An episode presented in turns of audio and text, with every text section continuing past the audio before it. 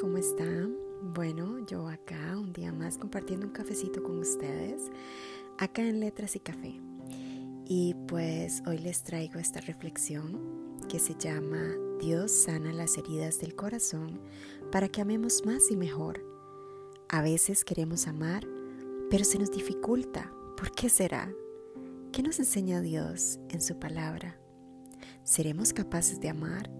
Pues bueno, en Lucas 6:45 encontramos lo siguiente. Dice, nos dice Dios, de la abundancia del corazón habla la boca. Sabemos que cuando estamos en una relación, las cosas que salen de nuestra boca salen desde nuestro corazón y se puede experimentar la dulzura del amor. Las palabras son dulces, como el primer beso. Si se experimenta amargura, las palabras son lanzas y anzuelos que causan dolor. En últimas, el problema no es lo que decimos, sino el por qué. Las palabras reflejan lo que llevamos dentro.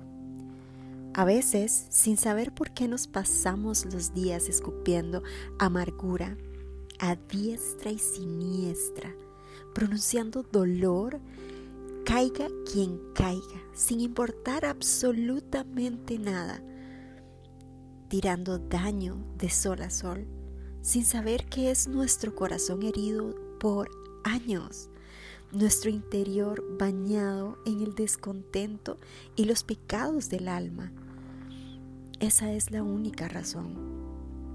Entonces, nuestra pareja simplemente por el hecho de compartir con nosotros el tiempo y el espacio, termina pagando una cuenta que no debe.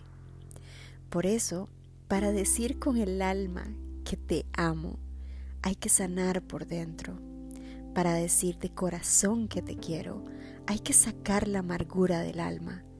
Así podremos amar de verdad, expresando lo que sentimos de corazón, con dulces palabras, todo el tiempo, pronunciando bendiciones, diciendo frases cariñosas, sacando amor de la abundancia de nuestro corazón porque nos debemos a nosotros mismos y a Dios la deuda del amor.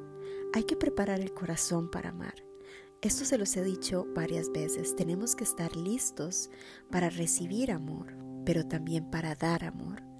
La palabra de Dios nos invita a acercarnos a Dios y traerle a Él las heridas de la infancia, las experiencias pasadas, la amargura adquirida con los años y pedirle que nos permita tener un corazón nuevo para estrenarlo con la persona a quien hemos prometido amar todos nuestros días. Recuerden, Dios es amor y es a través de su palabra como aprendemos a amar. Por eso les voy a dejar, por acá les voy a leer unos versículos que nos hablan al respecto para sanar el corazón herido.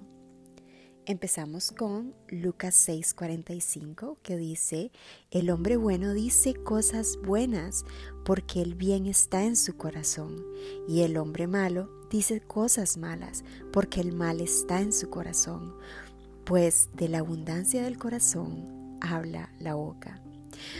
Otro versículo que también impactó mucho mi vida y sanó mi corazón fue Ezequiel 36:26, que dice, Pondré en ustedes un corazón nuevo y un espíritu nuevo.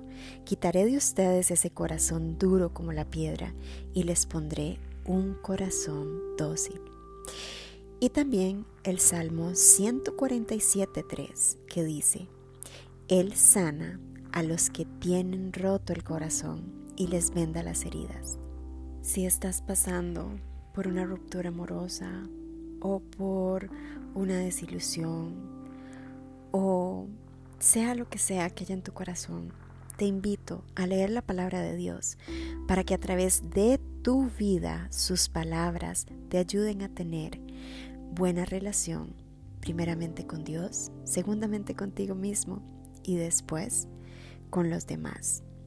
Una relación de amor que brote desde el corazón. Me despido con esta pregunta. ¿Salen palabras dulces de tu corazón? ¿Le has puesto atención a cada palabra que sale? de tu corazón, pero más allá con la intención que dices las cosas. Bueno, como siempre es un gusto estar acá y me encantaría leer tus comentarios, saber qué opinas.